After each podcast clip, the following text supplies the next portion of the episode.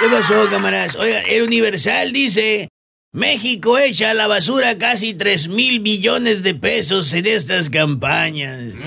Qué gacho el Universal, ¿por qué le llama tan feo a los candidatos? Ah, se refiere a que el gasto representa tirarlos así nomás. Ah, caray, entonces el feo soy yo porque se me ocurrió pensar que se refería a los candidatos. Oigan, ya las campañas están en sus últimas horas de enfado.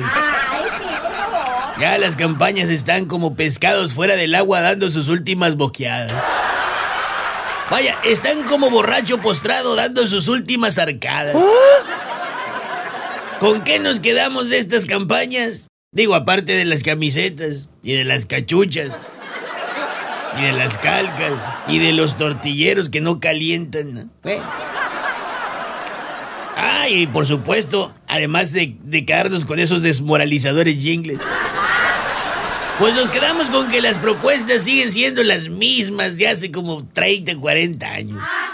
Vaya, escuchar a un candidato es igualito que ir a una boda o unos 15 años. Ya sabes que te van a salir con lo mismo. Barbacoa, frijoles puercos y sopa fría.